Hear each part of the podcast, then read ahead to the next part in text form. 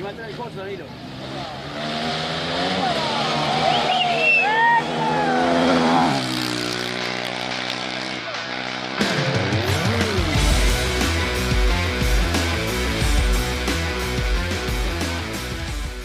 Rally Talk, dein Offroad Racing Motorrad Podcast. Hier gibt's alles zum Thema Rallye, Enduro und Offroad Racing.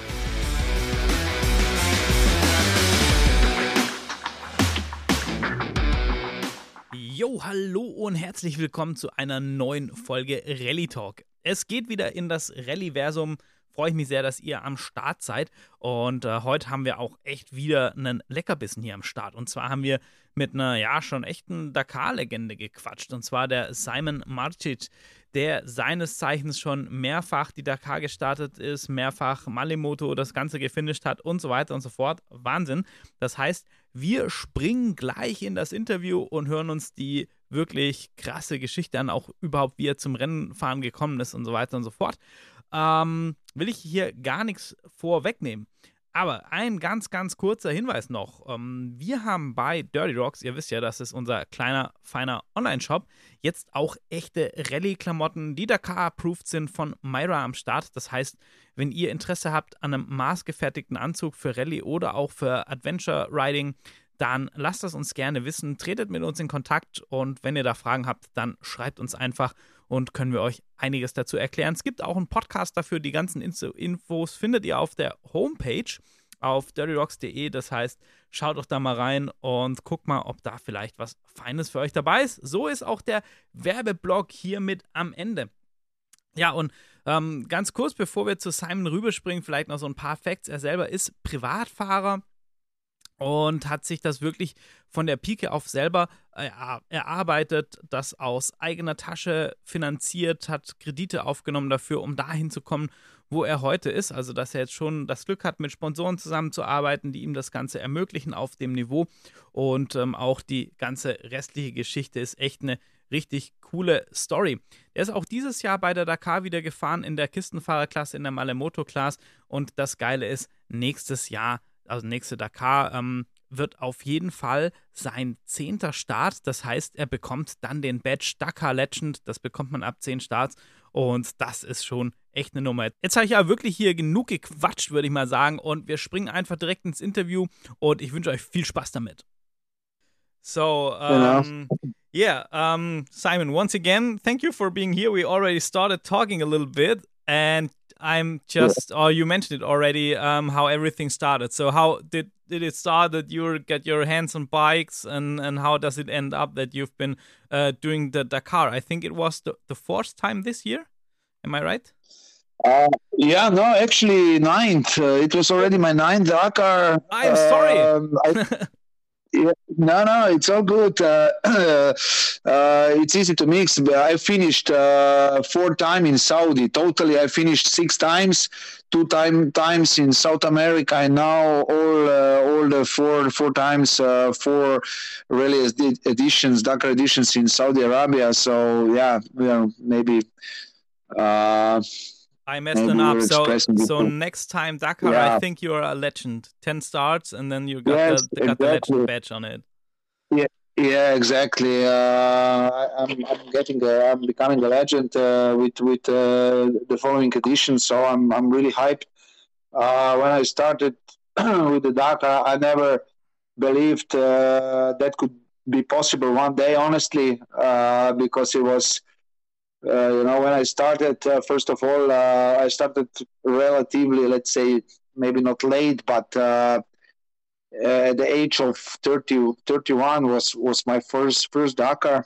so, you know, I thought maybe I can go one, two times, maybe three times. Uh, you know, just just to experience that, to finish it. Uh, uh, of course, I always wanted to race professionally, but um, you know, uh, when you're growing up, when you see the the reality, how the world works. Uh, I also started racing uh, with motor motorbikes. Uh, like 2008 was my first race, and it was the same year that uh, the Big Depression came into the Europe. Mm. So it was also so hard yeah, at that time, you know, to to start basically from scratch because before that I was racing uh, mountain bike uh, downhill, Ah, which okay. was yes, uh, which is similar, but it's uh, it's much less expensive, I would say. yeah, yeah, yeah. Uh, because uh, yeah, you know, it's it especially at that time, and I had uh, really good conditions here because I'm from Maribor, Slovenia. I don't know if, if you follow downhill. It's uh, we have World World Cup here. Uh, it's so quite a nice was- place where was- you live. yeah, thank you. Uh, thank you. Yeah, so so you know, it, it was really hard in the beginning, but uh, I tried first time. I didn't finish. Then I went second time. I finished barely. Uh, but then somehow it opens me the doors, uh, you know, and and yeah, somehow I, I managed to make a good story uh, with, especially with original class. Uh, people back home likes it because it, it was a different story, not just not just racing, you know, to go there, uh, shred it every day, but also, especially in South America, it was like a lot of how to survive uh, for two weeks all around. In, Ah, so so you bring so so many interesting points up, um, which I'd love to talk talk about. But um, first things first, how, how did the switch came that you changed from um, downhill riding to um, going uh, into motorsports and, and racing dirt bikes? Yeah. Yeah, actually, it was just a matter of time because my my passion was always motorbikes. Uh, also, I always wanted it was my dream to race the motorbikes. But uh, as I mentioned, I, I'm- wasn't from the from a rich family. Uh, my parents were very very much average, so we we couldn't afford uh, to buy me motorbikes or, or anything when I was a kid. So uh, I was first uh, actually racing uh, with snowboarder cross. Then somehow I transferred to pull some sponsors, some shops, you know, some freestyle shops into into downhill. Uh, also because uh, my, also like a, like a s- uh, high school was like supporting uh, supporting uh, sport a lot, and uh, high school had like a like a mountain bikes, better bikes, so I could start with with their bikes, then get my own. But I was always, you know, just seeking, waiting for some kind of opportunity to to to switch to to motorsport. And opportunity actually came like 2008 at the beginning in February. I I break my my leg. Uh, literally, like like re- seriously in Bosnia in a free ride snowboarding. I was actually participating one snowboard cross there, and uh, the the following days we were like uh, doing some backcountry in, in Boston mountains, uh, and yeah, I, I broke my my leg like really badly. You know, so they they were always like they were fighting for for it for a couple of days. Almost they cut it off. Uh, but uh, luckily, I, I keep the leg. That's, a, Um, that's a, yeah, so uh, well. It sounds like a nightmare, which turned luckily out in a good way. So Yeah, exactly. Because I was like pretty good. Insu- uh, I had a good insurance, uh, so I get like uh, enough money to buy a first uh, race bike, race motorbike. I had uh, motorbikes before, but like old ones, you know, like five to ten years old, so they were not like proper to to race. Uh, so yeah, that year I, I get enough money from insurance to to buy a, a new uh, uh, enduro bike and started racing um, uh, right away. I mean, at the, I, I mean, I was Uh, that's a, that's amazing story, but but I'm sure that that that it's good that no one knows from the insurance that you got a broken leg from snowboarding, and the first thing is, oh well, I can buy a race bike. Um, after that, from the yeah, exactly. May- maybe the insurance account was thinking, oh my god, no. yeah, yeah, probably it was exactly like this. Yes. Oh wow! But, and, and, yeah, and so now then you've already been been dreaming of of doing Dakar and and rally stuff, or have you been in uh, in motocross or enduro racing before? And and how did you was your way moving from from enduro racing or motocross to to rally stuff? Yeah, actually, the Dakar was like uh, my real dream, like uh, way before all of that, uh, way before I started uh, racing downhill or also uh, uh, snowboarding. You know, I, I, was always up to, to action sports, but Dakar was when I was like, I don't know, nine, ten, something like this. I saw one guy, one Slovenian guy that was racing, and there was like a big, big article on the TV and I saw all these footages from the choppers, uh, you know, the, of the desert riding, and, and it was. I said at that that time, I said, look, I, I want to do it one day. I never knew it's, if it's going to be possible or when it's going to be possible, but I just said to myself, I, I need to go for it. You know, so I was during the, the my childhood and then growing up and everything. You know, I I forget about this wish. You know. Uh, there were certain other things, but it was always somewhere, somewhere in behind. Yeah, yeah. You know, uh, it was somewhere there. Even though I was like focused totally to mountain biking. Now, yeah, maybe I can succeed in mountain biking. You know, then you forget about. But it was always like coming back. You know, this yeah. it, it was. I couldn't like it's it's the to, same. To it's the same with me totally. I've I've I've saw my first glimpse okay. on Dakar. I think in the same age like you did, nine or ten. I I, I don't know for sure. And um, yeah, it was always there. It was always there that I wanted to do rally and and so and yeah. When I was younger, some interest changes and you if you're young and you maybe kind of stupid, you get lost of different ideas and so on. But this thing was always in my mind, and, and I'm yeah, yeah. as I told you at the moment, I'm working to just get get my foot in and, and, and start with it. And I mean, it's of course maybe it's late for the age. I won't become a professional racer anymore, but um, let's see what happens. So yeah, kind, yeah, kind of same. Look, that, that yeah that doesn't even matter, you know, to be a professional or not. What uh, maybe you can do another story, uh, you know, not just directly with with racing results. There's, it's with social media and everything. There's so many opportunities, you know, to to just do some content or whatever, you know, to to somehow live out of it. That uh, yeah, I don't know, ten years uh, ago I could never even imagine, you but, know. But yeah, now. Sure but but I think yeah, even even with the Dakar, it's just a Dakar thing. When it catches you one time, I think it will never really uh, lets the the grip of you. Yeah, exactly. Uh, that's that's like a, a little bit like uh, uh, you know addiction. Uh, yeah. yeah. but it is, yeah. Uh, seriously, if I'm honest, I don't uh, I don't imagine myself, you know, to, to even celebrate the new year uh, anywhere else than than uh, somewhere in the you know waiting for the start of the yeah, Dakar, which be, is being in the bivouac around all the guys and yeah, so yeah, exactly. yeah, yeah, exactly, exactly.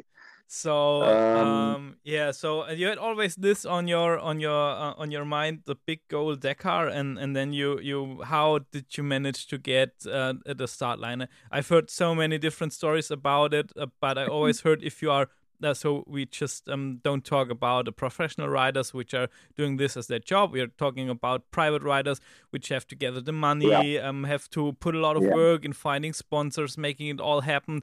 There are so many things to sort out, and then you have to prep yourself, prep the bike. Um, so yeah. how how was your first time getting to Dakar? How did you make this um, big dream happen?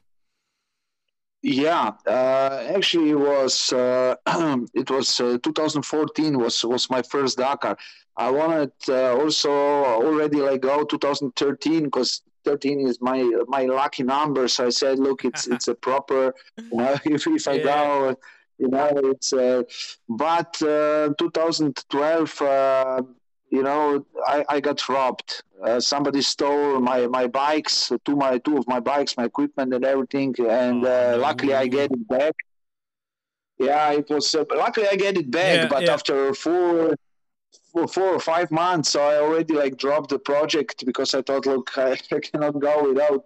I don't have anything, you know. So yeah, yeah. Uh, I might. I was like, I might even never go because they stole everything from me, you know. Now and I need to first build everything back.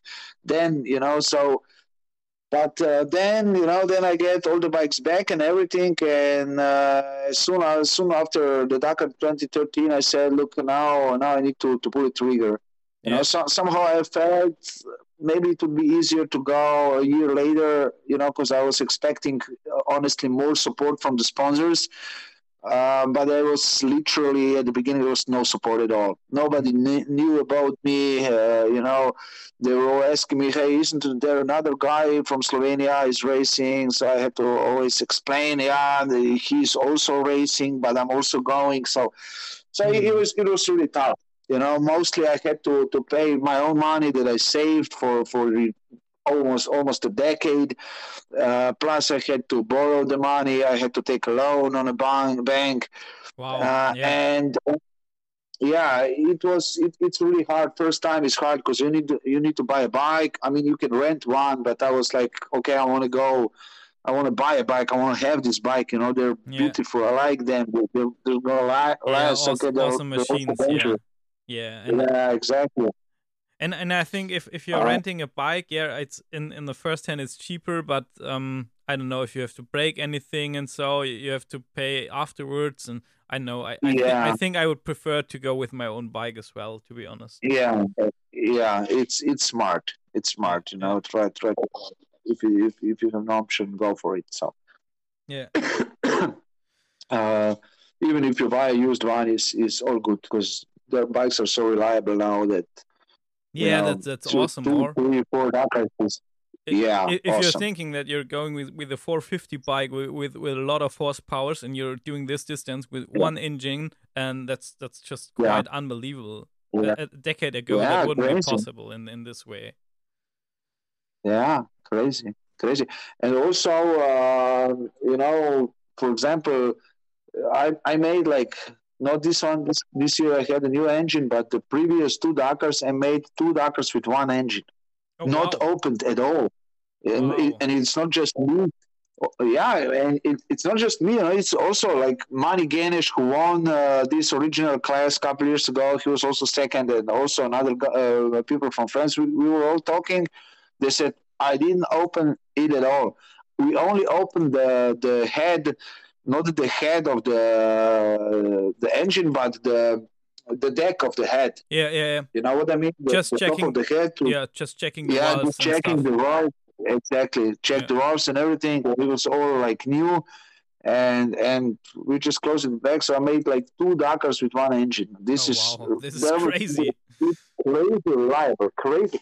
But also, if you consider, for example, the piston for the rally bike, the original piston. You, I assume that you know something about the bikes. You you have like two bikes, three even. You know, so you know how much it costed, like yeah. like a piston for a, a dirt bike yeah. for your beta. For example, it's it's about for two two hundred to three hundred euro. You, you really get a good piston, yeah, a racing yeah, for one. sure, for sure, yeah. Yeah, yeah. For the rally bike, the price is thousand two hundred euros for just, just, for the piston, piston. without yeah, without rings, without uh, yeah, crazy. Yeah. Uh, so they're they're putting some I don't know fancy special yeah. stuff in it uh, in in in Austria. Yeah, exactly. yeah. Yeah, but but it pays out. It pays out for sure. Yeah, exactly. That's exactly. cool. Um, so your first Dakar, have you have you been um, um, a Malle Moto rider from from the scratch, or have you done your first no. with a team, or? Uh, no, at that time when I started, it was a rule. Uh, you couldn't go for your first, uh, for uh, as a rookie, you couldn't go. You're not allowed to go uh, alone without the team. Ah, you had to okay. go first with the team. Mm-hmm yeah but now uh, i think it's not uh, it's not uh, they left this rule because i saw uh, guys this year that were uh, for the first time and they were already in a regional so i i think it's not or maybe it is or maybe they qualified uh, over some another races yeah. somehow or, or whatever. But no first year i was with a team actually with the german team. It was called team kaiser. Okay. Um, yeah i'm uh, Team Kaiser was so it was like uh, two German guys in this team, uh, me and another Slovenian guy and a guy from uh, from Hungary. and actually two guys from Hungary. So it was like a Slovenian, German, Hungary team, but but the owner was it was a German team. Yeah, yeah. Ah, very interesting. Uh, very interesting. Yeah. yeah. That's cool. So. Um, so and and then you get back and and you do it in in the in the Malle Moto way. Um. So yeah. Why yeah, riding Malle Moto? yeah, for first year uh, I was with the team, and uh, it, it, was like uh, I crashed out of the race already on a stage three. Oh, so you know, yeah, it, it was yeah. really really hard. First of all, I wanted to ride, see see the deserts and everything. You know, we just started with uh, with the second day coming to the desert. First day was more like formality, so. I was disappointed. 2nd mm-hmm. of all, nobody knew knew about me. I I get none of the publicity yeah. Uh, you know, so also the following year it was impossible for me to get any any funds for the yeah, Dakar. Yeah, yeah. I tried like desperately, you know, I was looking for the sponsors all around, all all the way, but uh, but I couldn't get it. Uh, oh, plus, man. I also realized. Yeah, it, was really really hard. 2014 I mean, if, was really if, hard. If, if you're putting a debt on the bank, even just to go to the start, then it, at least it's your goal to yeah. just ride a few stages or ride all stages and and just and enjoy yeah. um the, the, whole race and not crash out. I can understand. I feel that it's really disappointing. Yeah, it was it was really not not just uh, after the Dakar, also the whole year. You know, it was yeah. like really because I at least when I came home, people were friends were happy. Yeah, so you on television. Okay, you crashed out, but still the first three stages were awesome so I was like positive, you know. I thought, okay, at least we get something, and at least people uh, from the local uh, environment get to know me, you know. So it might be a bit easier for the for the sponsors. Yeah. But uh, but it wasn't, you know. It it, it, it totally wasn't. So. But plus, I also realized that um, that it was uh, like um, uh, that that I don't have enough knowledge uh, about the navigation. That I get lost already on the second day, then mm-hmm. again before the crash on the third day. So I was like, "Fuck, maybe I should go, you know, somewhere. Maybe Abu Dhabi there's a chance. So I decided, okay, look, uh, Abu Dhabi Desert Challenge is a smaller race. Uh, it's um, it's um, also, how can I say? Um, yeah, it's, yeah, it, it's, it's, cheaper. It's a lot of cheaper. Yeah, uh, so, cheaper. Yeah. yeah. you know, and uh, yeah, it was a story that because here in Maribor we have a company who is building actually uh, buses for the airports. You know, mm-hmm. the special, the wide ones. Yeah, yeah. So I, I made a story with with uh, with the Pierre and, uh, and went to the to the boss and said, "Look, I'm going to race Abu Dhabi Desert Challenge." uh, you're making the buses for the airports. The organizer of my race is the sheikh that is also the owner of the airports there. Yeah. yeah. So arrange arrange a meeting with him on the same time that is this race Abu Dhabi Desert Challenge, and you tell him that you have uh, that you have like uh, uh, uh the, yeah rider on the start, and that you came also to see the race and they will respect it so much that you will definitely make a business. Yeah. And he was like, "Yeah, that's true. How much you need and when do you need?" You oh. know. So and and yeah, it was really luck also.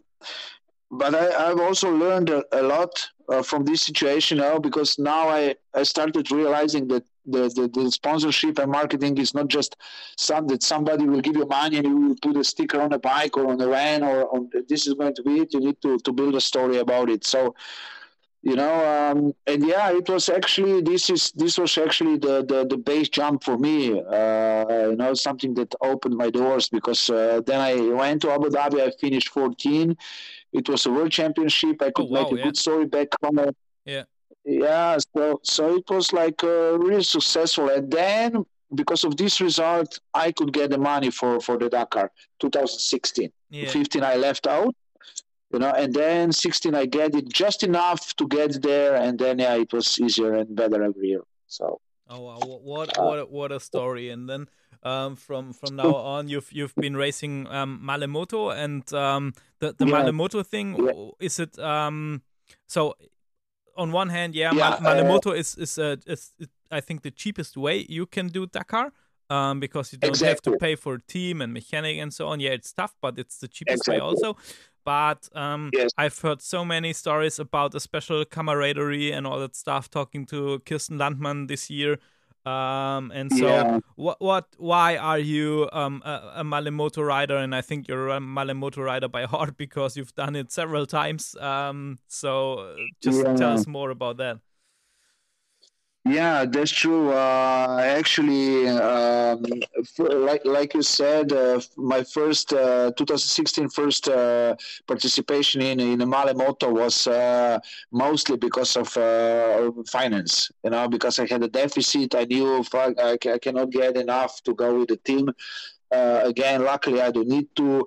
Uh, so so I said, look, I have enough to go around. Maybe I can finish. That was that was like my goal. Uh, and and yeah, uh, now it's then uh, also next year and then next year next year uh, it was maybe because of the, the the money and the budget but uh, then it becomes like really like you said it's more adventurous it's much more uh, this friendship uh, between us is is totally different i would say you know you also need to be smart if you will crash a lot uh, risk too much uh, you will uh, smash the bike then you will fixing the bike uh, like the whole night you will not sleep you will not regen- regenerate recover and and it will be tough next day so you will lose more than you you get the day before so yeah. That's true. Yeah. For, Yeah. for for myself, I love the the Malle Moto story and, and the feeling, and every time talking to a Malle Moto rider, and um, th- there's so much passion about it. I mean, that the pro riders, the professionals, they're doing an awesome job and and bringing the sport on on the absolute end level.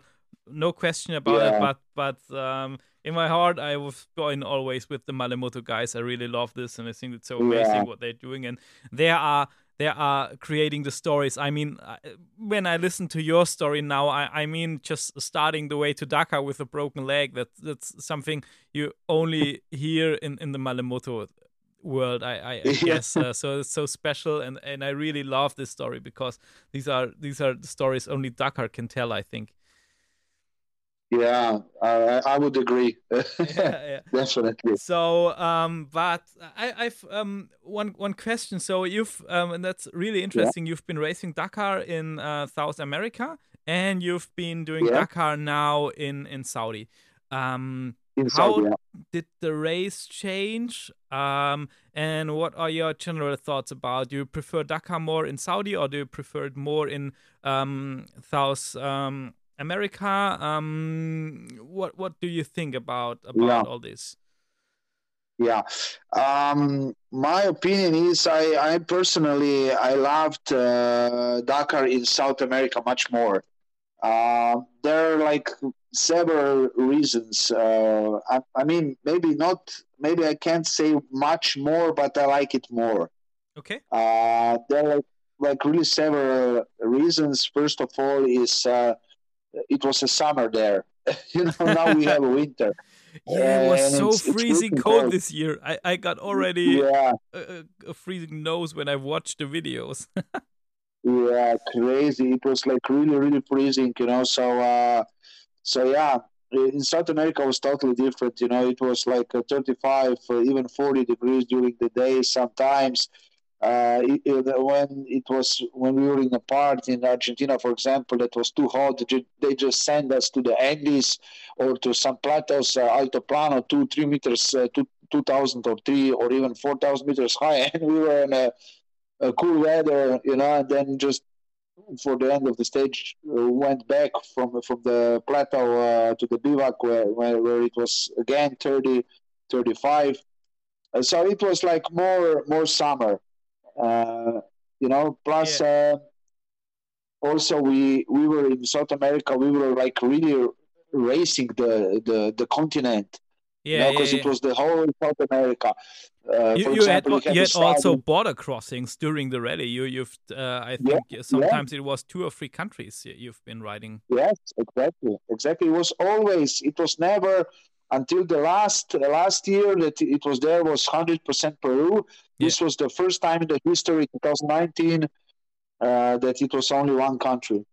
Yeah, yeah. Because the Dakar was always, yeah, going through the continent. You know, so now we are in one country, but okay, doesn't matter. Uh, the third time, the third thing was like like uh, spectators. Yeah. You know, South America is they're, they're crazy passionate about uh, about motorsport. Crazy. It's only football and, and motorsport there, nothing else. Yeah. And and you know, people were so crazy about us. You know, it's it's a special feeling uh, when people are so passionate. Now in Saudi, there's no one. Mm. There's no one even watching. You know, you see some spectators sometimes, but it's maybe ten percent of of what, how it was in, in South America. To be You know, honest, so, that's a uh, big point I missed. Uh, seeing the spectators because that's was for me, just for me, it was always a part of the Dakar. I know it was discussed a lot be- because uh, due to security issues, um, and there have been some some uh, awful accidents in, in the past, so that the car or the bike or whatever crashed in, into spectators or people. That's for sure. Safety is important, but I, I miss to see to see the crowds cheering the, the riders and and um, when when the riders stop, they're getting crowded and everyone wants to get uh, uh, autogram or whatever, shake hands, get a sticker. Uh, I don't know, and, and that was always you know part of of uh, seeing how how the Dakar and the riders are connecting to the people in the country. Um, that was always for, for me a thing which I love to see. Yeah, exactly. Uh, I, I can only confirm uh, what you said. This is also what, what I'm missing. And uh, yeah, on the other hand, when you said about the safety, you know, it's it's much less uh, spectators now. But in the on the other hand, this year also one spectator uh, got uh, got killed because uh, yeah, he was not maybe not even spectator. Maybe it was a photograph, uh, the media guy, or yeah, just uh, a guy who was there. You know, because of course everybody that is coming to see want to be as close as possible. Um, sometimes it's hard to see in the desert, in the dunes. You know, all the people that are walking, and and yeah, he just got uh, drive over a, truck and. Uh, Ah, yeah, that's sad to hear. But Yeah. yeah, it's it's it's a dangerous place being being around a rally, and, and you have to really be be smart uh, where you place yourself, and uh, for sure. Um, but I Yeah. but I've heard stories that it was um kind of of um, dangerous too because the the Saudis um tried to race the drivers and and um been driving Yes. around crazy um, um mostly on the liaisons, so so that the, that the liaisons have been even more dangerous like like the specials. Yeah, exactly. Uh, sometimes it was crazy, especially when it was raining this year. Uh, you know, and um, and there was like uh, in, in Saudi, in all Arabic countries, they don't have uh, this system to to. Uh, I don't know uh, how to say it in English. Uh, the channels, you know, the under under the the channels for the water and everything. They don't have it. So basically, when it's raining hard, there are basically lakes, you know, on the on the roads and everything. You Yeah. know, so it, was with the motorbikes. It was really hard. and You couldn't see the edge edge of the the road. You know, so if if somebody with the car was like beeping a lot, and and going into your side, you're trying to to move away, but then it was edge and it took your wheel. Some people got crashed on the road badly. Some were uh, injured, some not. So it, it, it was it was dangerous. Yeah, this year definitely. Wow, Uh, that's crazy. Yeah, it, yeah, it was really. Oh fun. man.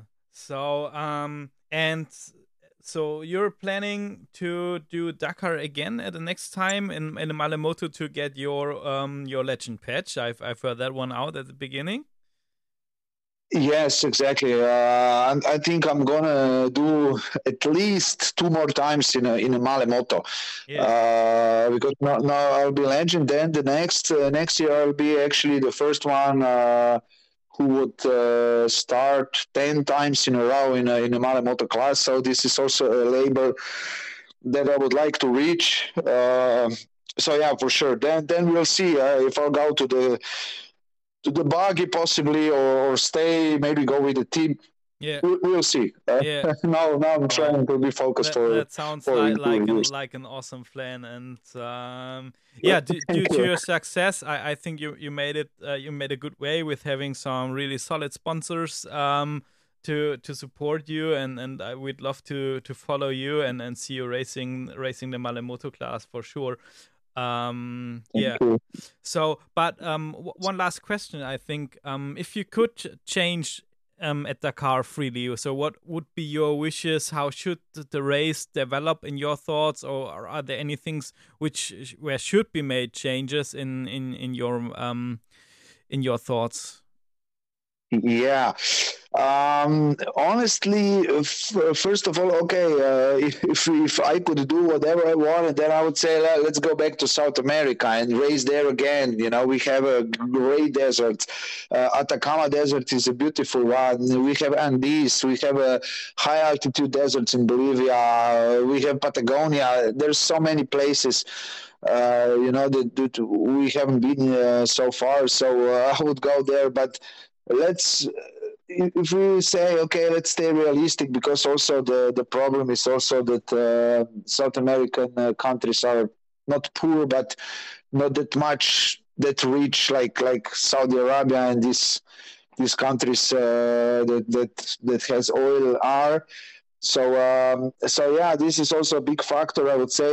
And so so if if we focus to the let's say that we stay here in arabia i would connect more involve more, more countries. Yeah. you know uh, go more, more maybe go more to the north to jordan maybe even to the egypt and go more to the south oman emirates. This would be you know something different because honestly now we are riding for, for four years. Now we are for four years yeah four editions in saudi arabia. And okay it's always something new um, but on the other hand, you already know, ah, okay, we are going this area. It will be stony. This will be will be sandy. It will be like this. So it's it is new, but on the other hand, you know, it's um, It's just still Saudi. yeah, it's Yeah. exactly. You know, because for example, in Saudi, uh, South America, you know, we were, oh, where are we going now? Oh, tomorrow Bolivia. What's it gonna be? Huh? Anybody knows? Oh, so you were, you know, you went like in the morning. You sit on a bike, go on a Liaison. It was like, oh, a new adventure. Where are we going? yeah, You yeah. know, now I'm already, yeah, okay, we now this is now this liaison, then we have this desert, desert like last year, this part, aha, we were coming, sleeping there. Ah, yeah, I, I've already seen this for three Yeah, times. yeah, so, yeah, yeah, again. Uh, uh, But, for- uh, to be honest, I, I'd love Yeah. to in, in South in South America. Uh, I'd loved also that the, the rally or the um the the way or the kind of the of the specials have been changed. So um you, you started and, and the Yeah. stages have been more like like a like a really long um uh, World Rally Championship series like the VRC or something like that. Um uh, the WRC, and then it changed, and then you've been in the in the big dunes and got in these wide open landscapes, and then you've been on the next day or two days again. You've been on the narrow, twisty roads going up in the mountains, Yeah. and so so you've got in in one rally so many different types of terrains, which includes Exactly. a different style of riding uh, and and so on. And and I for me that was was quite nice to see. Yeah, yeah, definitely, and uh, and also okay about the about the terrain and everything. Uh, this is at least something positive I can say. Uh, the terrain is also in Saudi is quite diverse. Uh, the the terrain itself, the track. So the track, if I'm honest, might even be better in Saudi. Yeah. But all all besides, for example, in in uh, South America, you were also like crossing. I remember 2018, the the last big like like a proper It was a fourth anniversary. Uh, it was Peru, Bolivia, Argentina. We were basically changing the three climate zones. oh wow. You know, for example, sta- yeah, it, it was crazy. We started in Peru. It was like um, uh, like oceanic climate. You know, like 20 to 25 over the day, similar over the night. Desert, dry, all good. Then we went high in uh, high altitude to Bolivia. It was raining, like rain season, raining uh, every uh, every morning. Clear sky, no clouds.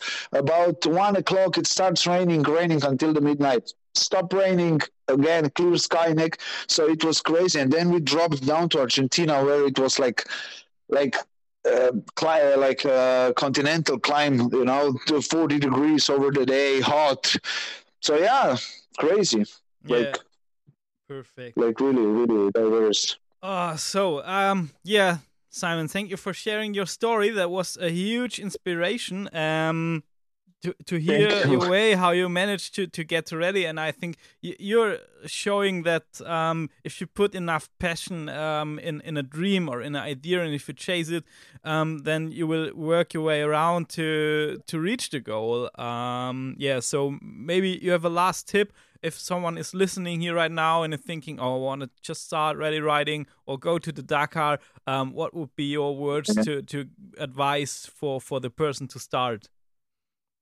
yeah, look, if you have a dream, just don't give it, uh, don't give up, and, and go for it. You know, even if everybody is telling you, no, it's too expensive, it's too dangerous, it's too I don't know what, it's just do something. You know, if it's true wish, if you if you're doing that for yourself, that is in your heart, that you're not doing this for for I don't know some other reasons. I don't know what what, what could that be? because certainly you're not going to earn like a millions with, with it. Uh, but uh, yeah. Uh, but yeah, if it's a true wish, uh, go for it. Don't don't don't look back, and and yeah, you, you can do it for Perfect. sure. Thank you very much.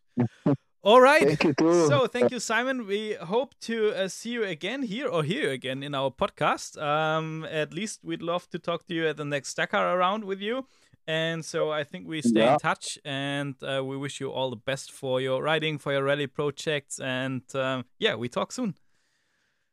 Yeah, thank you very much. I enjoyed a lot uh, and, uh, and a nice conversation. So yeah, I would love to to be your guest again. And thanks for for invitation. Uh, I'm super hyped. I'm flattered. Yeah, you're always welcome.